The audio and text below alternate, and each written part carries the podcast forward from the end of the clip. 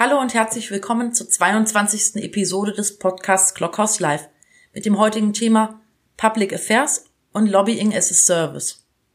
Zu Gast im Studio ist Yvonne Julita Bollo, Global Director Corporate Public Policy bei Metro AG. Yvonne sagt, jetzt ist es Zeit für Lösungen und nicht für politische Interessen.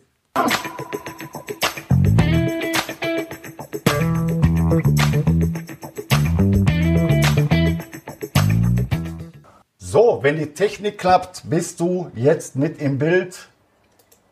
Und Sieht gut aus. Hallo Eckhard. Hoffe im Ton. Hallo Yvonne. Vielen Dank, dass du dir die Zeit nimmst, dass ich dich als digitalen Gast gewinnen durfte. Sehr gerne. Global Director Corporate Public Policy. Das erste, was einem auffällt, wenn man dich so ein bisschen auf Google stalkt, dass du irgendwie gefühlt mit allen Ländern dieser Welt irgendwas zu tun hast. Ähm, wann hast du zum letzten Mal im Flugzeug gesessen? Wie viel reist du durch die Gegend? Also ich habe tatsächlich äh, vor Corona deutlich mehr gemacht als jetzt. Ich war jetzt in der Tat seit Februar nicht mehr jenseits der Grenzen um Deutschland rum. Das heißt, ich war zuletzt, ich bin tatsächlich einmal geflogen äh, nach dem Lockdown, das war jetzt vor zwei Wochen. War auch gar nicht so schlimm, wie ich gedacht habe. Ansonsten fahre ich gerade eher Bahn, aber das lässt sich auch nur für begrenzte Strecken so machen. Und bisher gibt es noch nichts Internationales, wo Präsenz erfordert ist. Und ich muss auch sagen, diese ruhige Zeit, also es war nicht ruhig während äh, der Hochphase Corona, aber diese nicht vorhandenen äh, Business-Trips, die habe ich auch nicht vermisst. Erschreckend, oh, okay. weil das war sonst wirklich ein Riesenteil äh, vom Job, dieses permanente irgendwo hinfliegen, hinfahren und äh, das fiel halt einfach weg und ich fand es auch nicht so schlimm. Oh, das finde ich interessant. Ich hatte schon so ab Juni, Juli äh, so Fernweh, dass ich auch mal wieder äh, ja, so den, den Business-Kasper-Eingang der Lufthansa nutzen möchte. Ähm, du bist du eher ganz viel für die, für die politische Zusammenarbeit der Metro mit, mit dem Ausland. Ich sage das mal erstmal sehr ja. global verantwortlich, unter anderem mit äh, Russland, der Ukraine, also viel in den, in den östlichen Gefilden. Ähm, wie kommt das? Stell dich mal ein bisschen vor, was, warum geht eine, eine Dame in dieses Business im russischen Bereich? Das, du erfüllst natürlich ganz viele Klischees, wenn man dich nicht kennt. Echt? Welches na, no, Lobbyistin für einen Handelskonzern mit der Verantwortung in Russland ist, glaube ich, ja.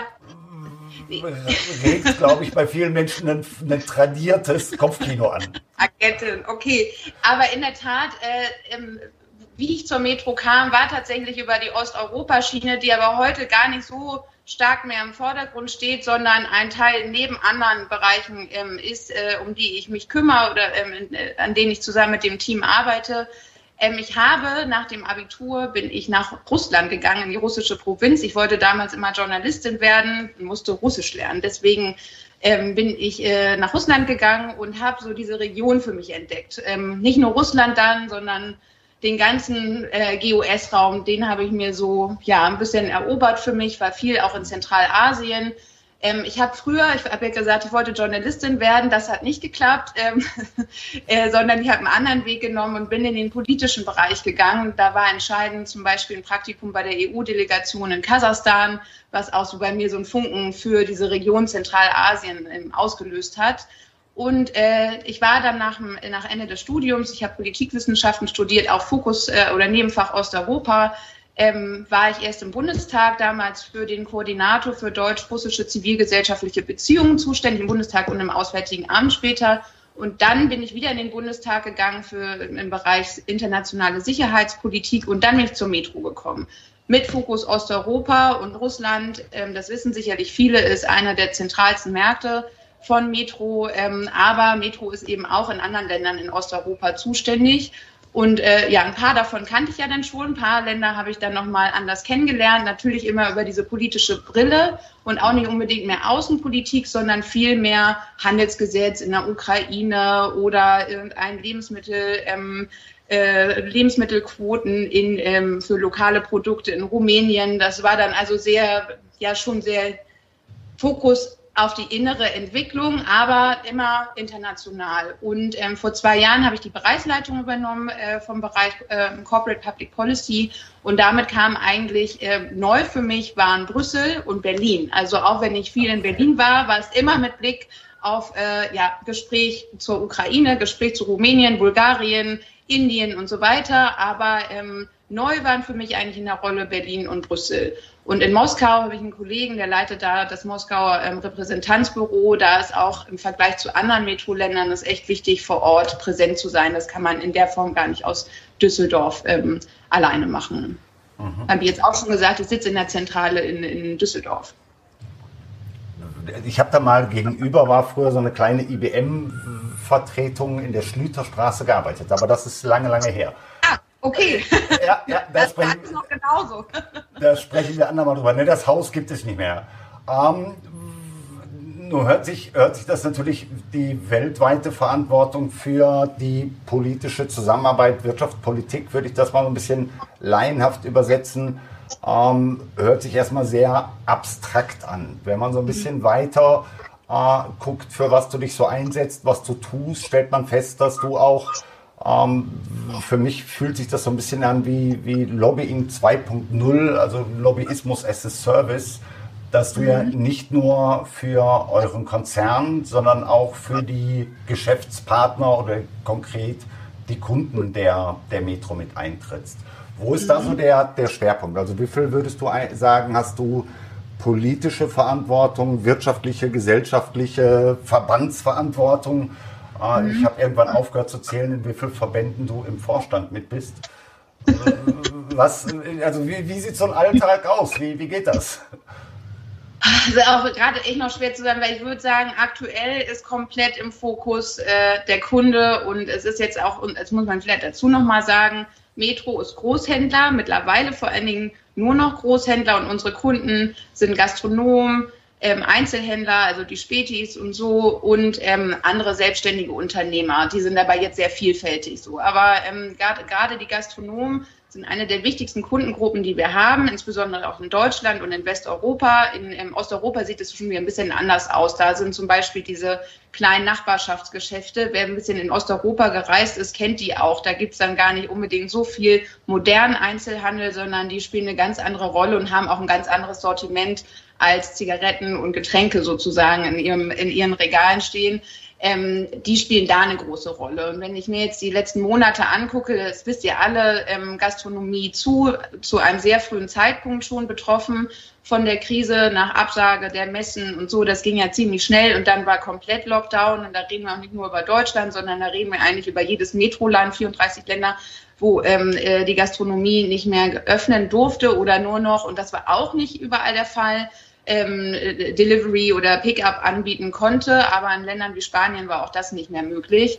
Also ähm, Metro mit Fokus, also mit Großhandel als Großhändler, Fokus Kunde mit dem Anspruch, nicht nur irgendwie Tomaten und Mehl zu verkaufen, sondern auch den Anspruch zu haben, Großhandel neu zu definieren und ähm, sagen wir, umfassend Partner zu sein von diesen Kunden. Und jetzt bleibe ich beim Beispiel Gastronom, auch wenn da auch andere Kunden sind, hat hier gerade gesagt, ähm, was machst du jetzt als äh, Partner äh, in dieser Krise, wenn dein, äh, deine Kunden auf einmal kein Business mehr haben, B2B ohne B sozusagen am Ende.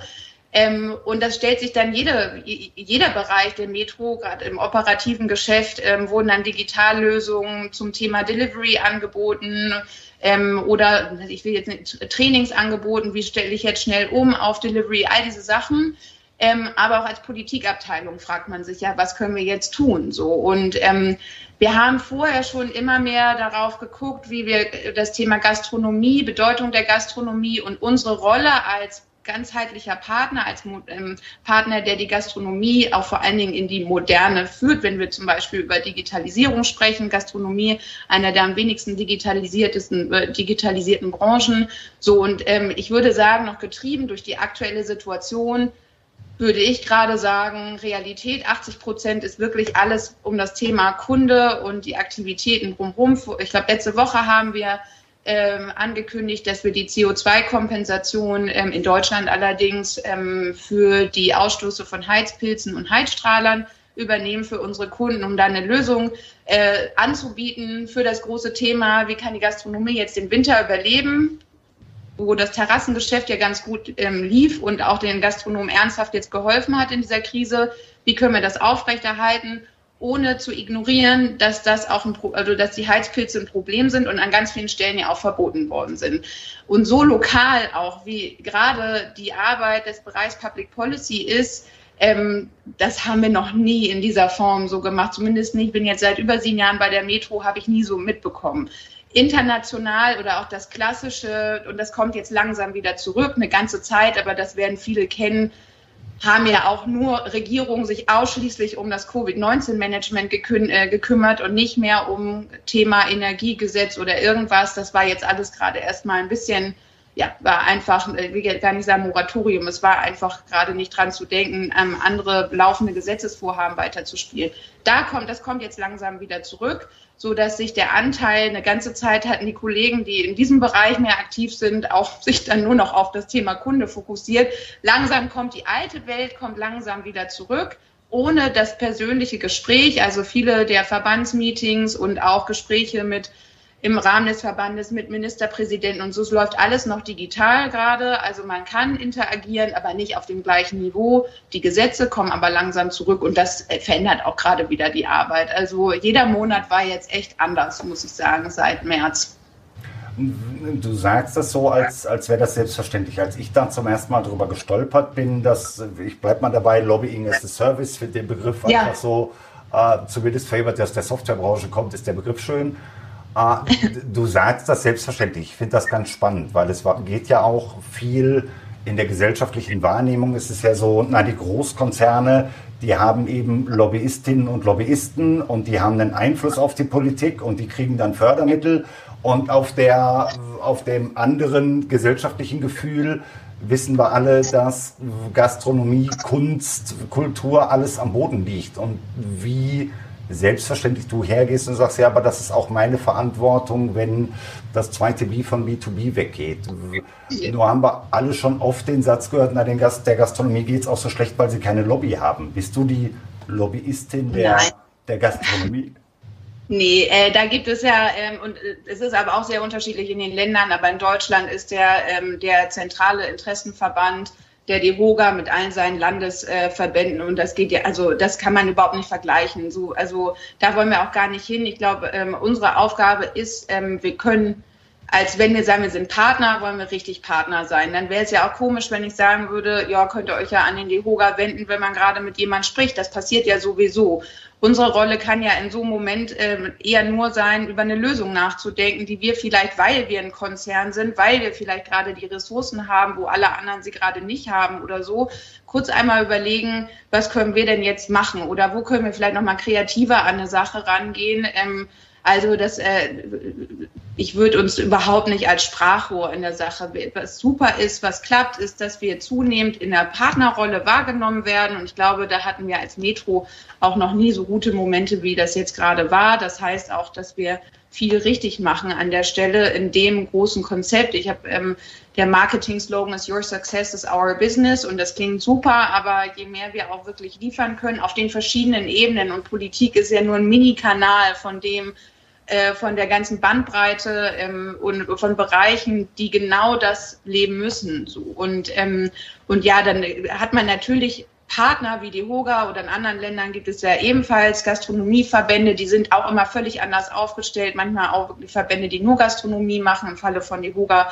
sind es ja auch wirklich dann verschiedenste Formen äh, des Gastgewerbes, die sich da auch zusammenbringen. Das kann auch manchmal zum Nachteil logischerweise sein für eine bestimmte Branche, wenn der Fokus gerade auf eine andere geht oder auch die Vereinigung von Interessen ist für einen Verband ja viel, viel schwieriger. Mit also was müssen wir uns ja gar nicht befassen, wir entscheiden, da können wir einen Mehrwert liefern und machen es dann einfach, soweit es dann geht und auch gewünscht ist. Also ich fand, du hast das Stichwort eben schon angesprochen, das wäre jetzt in meiner Dramaturgie erst viel später ge gekommen. Die Geschichte mit dem Heizpilz, also dass ihr ja. äh, und, und dass ich hatte auch das Gefühl, dass du das irgendwie so zur, zu deiner Chefinnen-Sache erklärt hast, äh, dass es kreative Vorschläge für CO2-reduzierte Heizpilze gibt, damit die Gastronomie länger im Außenbereich was tun kann. Und ja. von deinem Jobtitel geht man, habe ich so das Gefühl, na, du sitzt eben mit den mächtigen Politikern dieser Welt am Tisch. Was hat diese Frau denn jetzt mit Heizpilzen zu tun? Also ich ja. finde diese, diese Bandbreite der Verantwortung finde ich einfach spannend. Ja, man muss ja auch flexibel bleiben und eigentlich äh, sowohl am Tisch mit irgendeinem äh, Wirtschaftsminister oder so sitzen können, aber auch das andere spielen. Sonst wären wir auch nicht glaubwürdig oder das wäre auch nicht das, wofür ich angetreten bin sozusagen. Und jetzt gab es eben einfach auch nochmal viel mehr Bedarf, viel mehr Nachfrage nach Ideen. Ich hatte es an anderer Stelle mal ge gedacht, ich fand, das war jetzt eine Zeit von Lösungen und nicht unbedingt nur von Interessen. Mhm. Und ähm, oh, okay. das bringt mir auch Spaß, in genau diese Richtung zu denken. Und ich weiß, dass es nicht das traditionelle Lobbying ist, das ist nicht das klassische Geschäftsfeld, habe ich mal gesagt, sondern was, was man, wo man experimentieren kann, wo keiner auch eine Erwartung hat. Das heißt, man kann ein, wirklich kreativ sein und dann guckt man, ob man die Leute überzeugen kann, äh, da mitzumachen, weil das können wir sowas wie diese Heizpilzgeschichte, das können wir ja nicht alleine machen, sondern da braucht man ähm, die ganze Ländereinheit Metro Deutschland dazu, man braucht die Kommunikation dazu.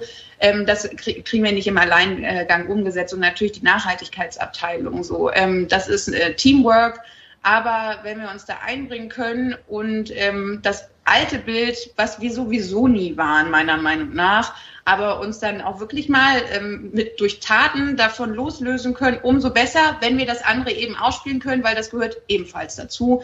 Und ist ganz wichtig, der politische Dialog und da eben auch dann das klassische Interessen einbringen ähm, und anmerken, wie sich ein Gesetz in einer bestimmten Form auf uns und auf andere ähm, auswirken könnte oder was vielleicht eine bessere Herangehensweise wäre, um das eigentliche Problem, was mit dem Gesetz angegangen werden soll, ähm, ja, wie man äh, das anpassen könnte. Diese Gesprächsrunden dazu, das gehört genauso dazu. Mhm.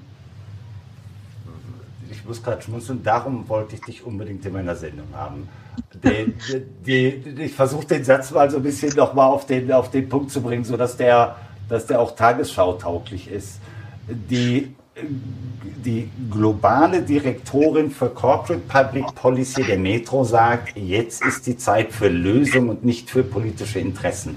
Hut ab, finde ich wirklich großes Vorbild in der, in der wirtschaftlich-politischen Kommunikation. Also ich finde das wirklich, und du sagst das auch so, dass äh, dass es kein, kein Zweifel an der, an der Glaubwürdigkeit, an der Glaubwürdigkeit gibt. Lass uns ein Stückchen, ein Stückchen wieder in die, ich will ja auch nicht nur schwärmen jetzt, was du tust, ich möchte auch weiter Fragen stellen.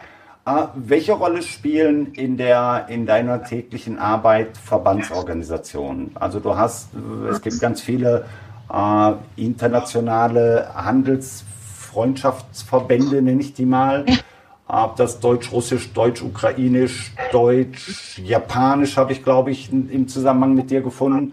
Ja. Ähm, viele Dinge. Welche, welche Rolle spielen die? Wo kommen die in der Kommunikation Metro zur Politik vor?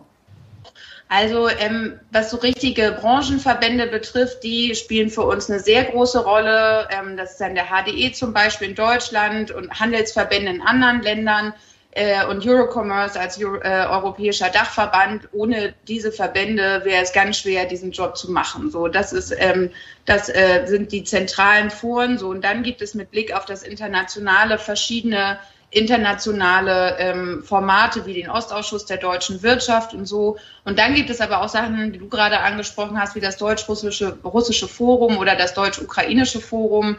Ähm, die jetzt nicht so zentral sind, wenn es ums Business geht. Da spielen die überhaupt eigentlich, also vielleicht habe ich es immer falsch genutzt, aber spielen keine Rolle und das sind für mich auch gar nicht Gründe, da eine, eine Rolle überhaupt anzunehmen, sondern ähm, wenn wir über ähm, Beziehungen zwischen zwei Staaten oder international reden, geht es einmal ums Business, aber dahinter stehen auch immer Leute. So und der zivilgesellschaftliche Kontakt das Kennenlernen und wir, du hast gesagt, Russland ähm, ist natürlich, äh, ich hoffe, hier äh, guckt gerade ein Krankenwagen vorbei. Ich hoffe, man hört es nicht zu spät. Ein bisschen. Kommt es einfach nochmal richtig, kommt gleich wieder weg. Äh, wo war ich stehen geblieben? Das äh, Internationale ist halt nicht nur Business. Dahinter stehen Leute und gerade Russland ist sicherlich ein Land, mit dem Deutschland mal sehr gute Verbindungen hatte bis vor äh, 13 Jahren und es sukzessive immer schwieriger geworden ist. Und gerade in dieser Zeit schon vorher, um sich kennenzulernen, aber auch jetzt, um den Kontakt zu halten, ich bin ein sehr großer Freund davon, den Kontakt zwischen Ländern breit zu denken. Und mir, äh, mich stört es auch häufig in diesen Diskussionen, die wir haben, ähm, dass es sehr verkürzt auf Wirtschaft und Wirtschaftsinteressen und Politik und politische Interessen. Das ist schon schwierig, da diesen Gegensatz zu machen, auch wenn wir den wirklich auch erleben. Ausgeblendet wird häufig eine zivilgesellschaftliche Komponente und die ist gerade zwischen den genannten Ländern und Deutschland natürlich super stark. Und dafür finde ich, jenseits von allen Themen, die man hat, geht es genau da immer den Dialog zu suchen und vielleicht mitzukriegen, wie weit man sich entfernt. Also das, auch das habe ich erlebt, aber wo eben auch die Gemeinsamkeiten sind. Und manchmal fällt es auch schwer, den Dialog zu haben, weil Leute sich in ganz anderen Realitäten ähm, wiederfinden. Ich bleibe aber dabei, ich finde, zu sagen, hm, ist jetzt nicht mehr so mein Ding, ist fatal so. Und ähm, das Thema Menschen, Menschen im Dialog hat mich über Jahre angetrieben, hat auch die Zeit, das waren ja auch, äh, hat ja auch im Prinzip das äh, beschrieben, was ich in Russland und so gemacht habe. Das ist ein Stück in mir und das werde ich auch in dem Job, ähm, äh, den ich jetzt mache, habe ich auch den Raum, das äh, auch weiter äh, ja, für Metro, die nun einfach in den Ländern da sind. Und auch da sind wir ja nicht nur einfach Händler, wir sind der Arbeitgeber von knapp 18.000 Menschen. Jetzt in Russland, in der Ukraine sind es nicht so viel. Aber wir sind immer vor Ort lokal. Und das ist vielleicht auch noch wichtig, wenn immer die Fragen kommen zu Wirtschaftsinteressen. Wir sind ja, ähm, wir importieren da nichts oder irgendwas. Also wir sind vor Ort ein lokaler Player mit ähm, über 90 Prozent lokalen Produkten, lokal logischerweise Angestellten. Man ist mittendrin so und das ähm, trotz aller äh, wirklich großen Herausforderungen, die auch mir das nicht unbedingt einfach machen in der Bewertung von dem, was da passiert, ist der Dialog zentral. Mhm.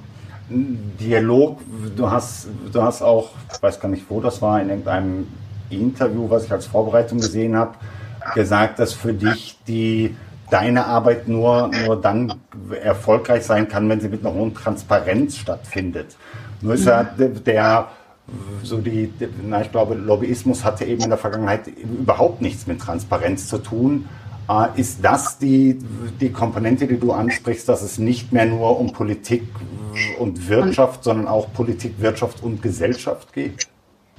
Also auf jeden Fall, wir können uns nicht als äh, ja da in separaten Räumen umgeben so und ähm, Wirtschaftsunternehmen die Interessen vertreten und das ist auch wichtig. Ähm, also es wird immer wichtiger, auch da ganz bei sich zu sein. Aber äh, und die Interessen sind legitim. Aber um das zu zeigen, wie legitim die Interessen sind, muss man auch in den Dialog gehen. Und das ist in meinem Fall jetzt eher die Politik. Aber dahinter, dahinter stehen auch NGOs und andere Organisationen und überhaupt die, das Berichten über, was ist das Interesse in dem Fall und in dem Fall, also diese Offenheit darüber, warum glauben wir eigentlich, dass es so und so sein sollte und auch den Austausch mit jemandem, der sagt, nee, finde ich überhaupt nicht, dass es so und so sein sollte.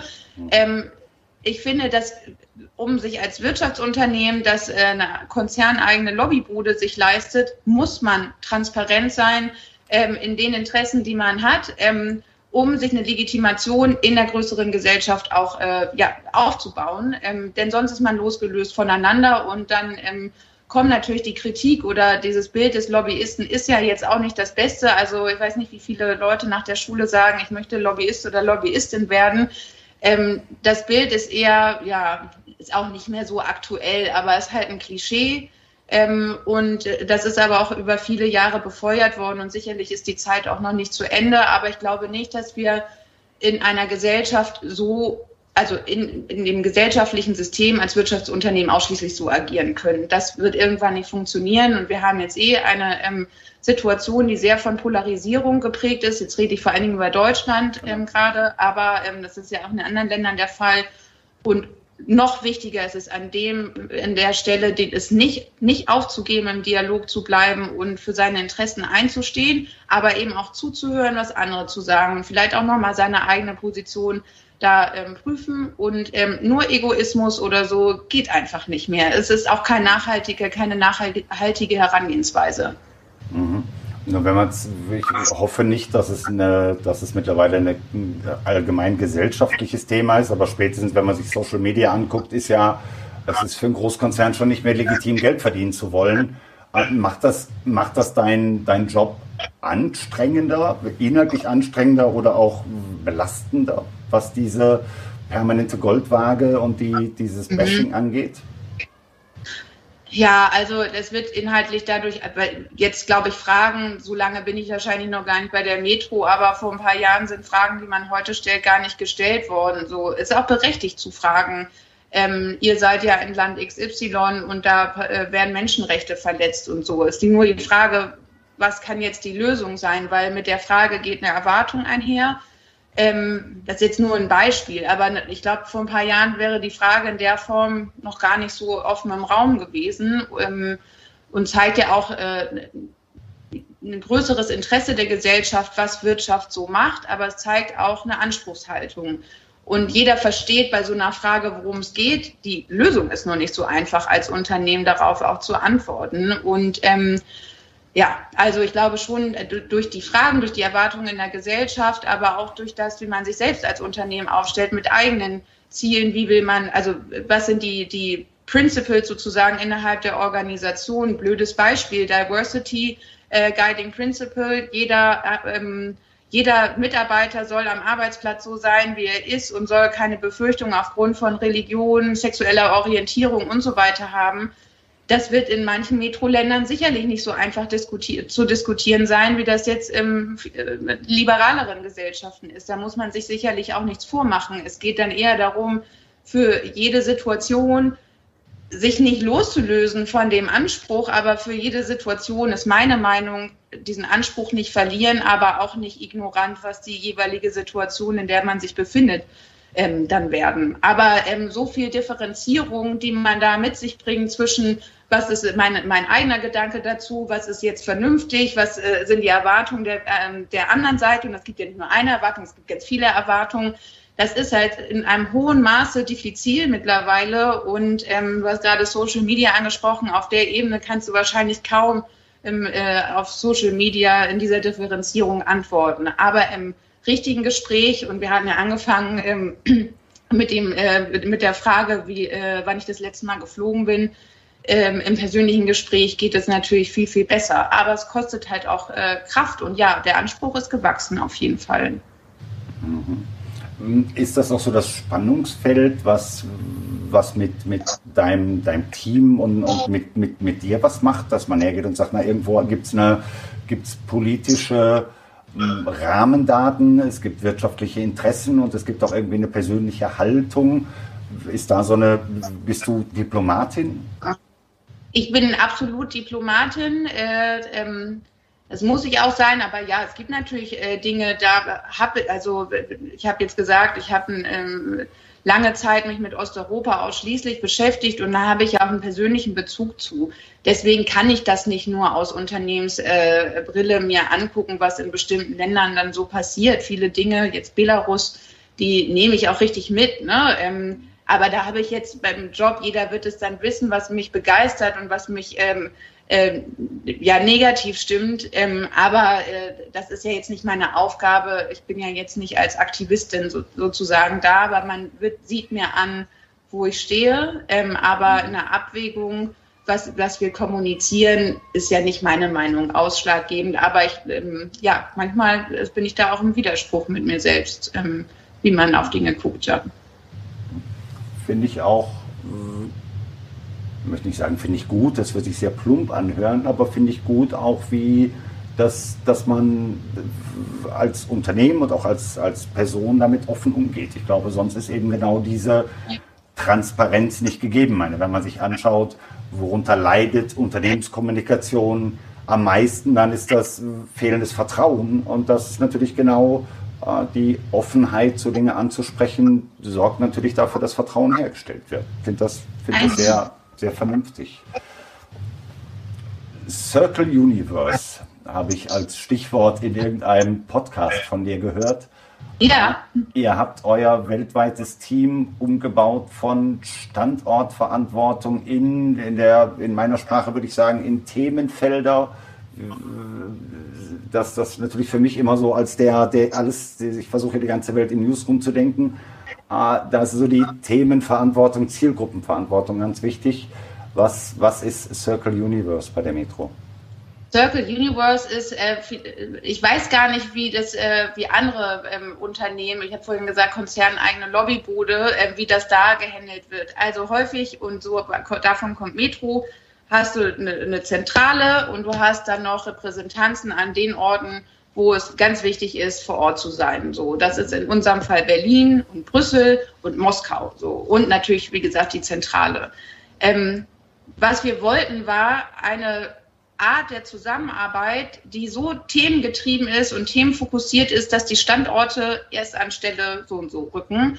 Anders war, Berlin denkt in Berlin, Brüssel denkt in Brüssel und so weiter. Und dann hat man manchmal gemeinsame Themen, aber es umfasst nicht den gesamten Bereich. Dabei sollte ja ein Bereich eine gemeinsame Mission haben und jeder findet sich innerhalb dieser Mission wieder. Also haben wir einen Circle aus dem Bereich Corporate Public Policy und mit den verschiedenen Büros ein Circle Universe gemacht, das aus verschiedenen Untercirkeln sozusagen besteht. Circle Customer Success hatten wir vorhin viel drüber gesprochen. Also das Heizpilzthema kommt aus diesem Circle. der macht aber auch äh, verschiedene, äh, also natürlich andere Projekte. Äh, dann gibt es einen Circle, der nennt sich Open Markets. Das ist für mich die ganz klassische äh, Interessenvertretung, ist auch der, ähm, der internationalste Circle bei uns. Dann gibt es einen Circle, der nennt sich Future Viability, der sich um Fragen, also um politische Positionierung, politische Interessenvertretung in den Bereichen Innovation und Nachhaltigkeit ähm, damit beschäftigt. Und dann gibt es noch zwei andere Circle, ähm, die sind nicht so themenfokussierter, sondern die sind ein bisschen stabsmäßiger, Backbone und äh, Kommunikation.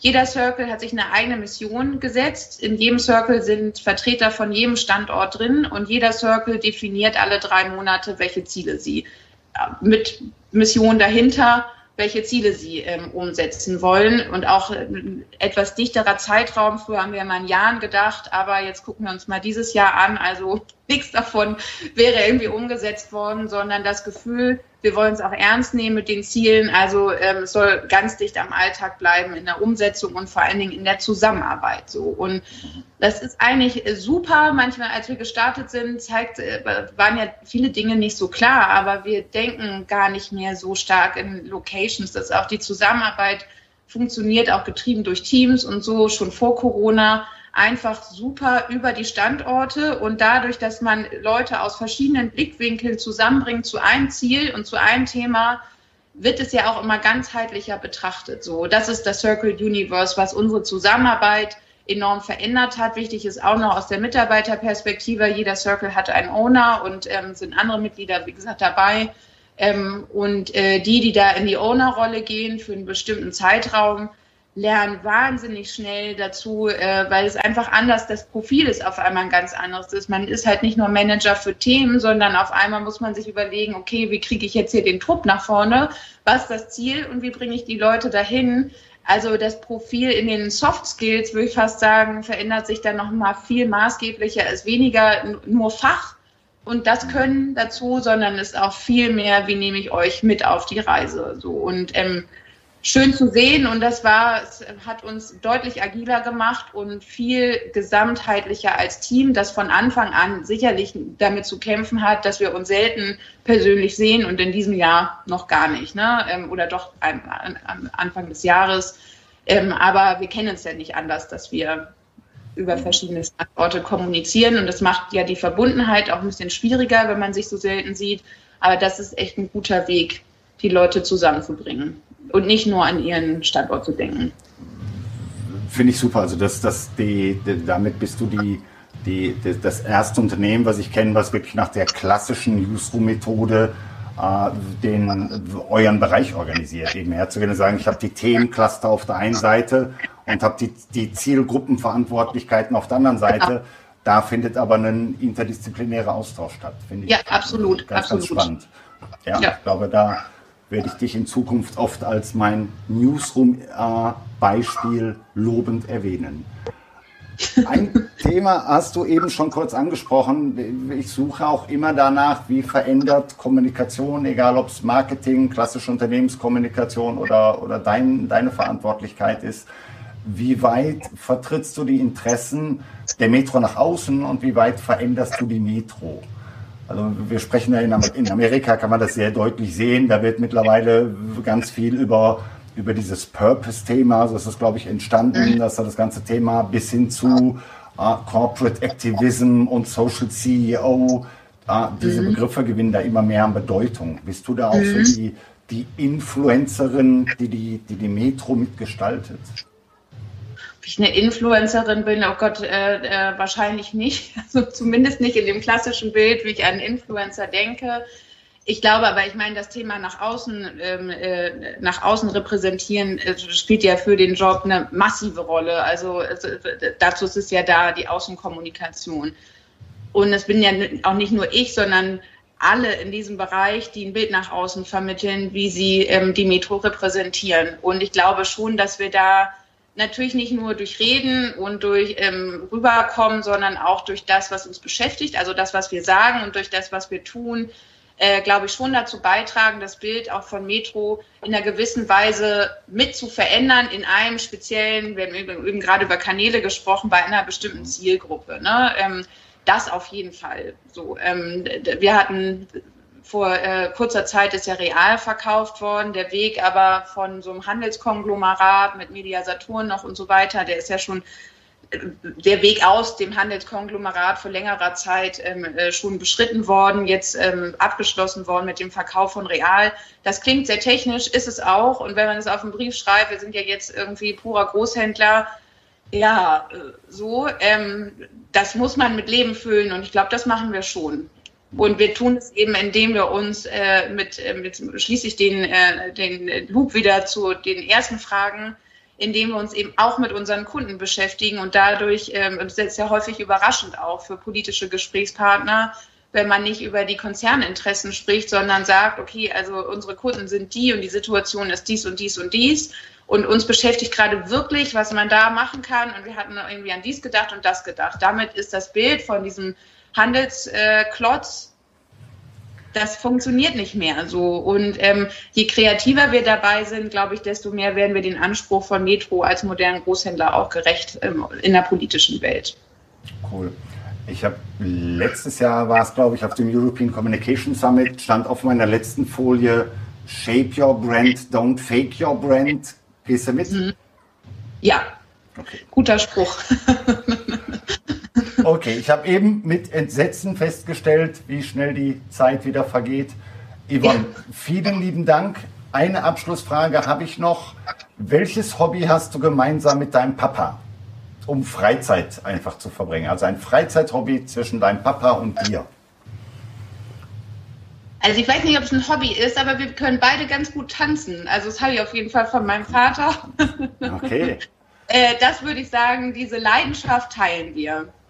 Ja, das ist jetzt schwer. Wir haben ja kurz darüber in der, in der Vorbesprechung kam irgendwie darauf, wie, wie kommt eine Dame zu dem Beruf und du hast mir gesagt, durch deine Eltern nicht. Deine Eltern sind immer noch ganz neugierig, was machst du denn eigentlich? Ja, das stimmt. Und, und ich wollte gerne dich und deinen Papa zu etwas einladen, aber ich kann dich jetzt schlecht zum Tanzen einladen. Ähm, ich mache folgendes. Äh, ich schicke deinem Papa eine schöne Flasche Rotwein, wenn du mir die Adresse schenkst. Das ist mein, das mache ich sehr gerne. das ist mein Dankeschön an dich, dass du heute hier warst. Und sollte dein Papa diese Sendung dann später mal gucken, viele Grüße vom Eckhard. Yvonne, ja, danke für deine Zeit. Mach es gut. Danke für die Einladung. Sehr gerne. Und wir, wir hören, wir sehen. Ich habe ein Newsroom-Referenzprojekt mehr. Tschüss. Super. Tschüss. Thank you.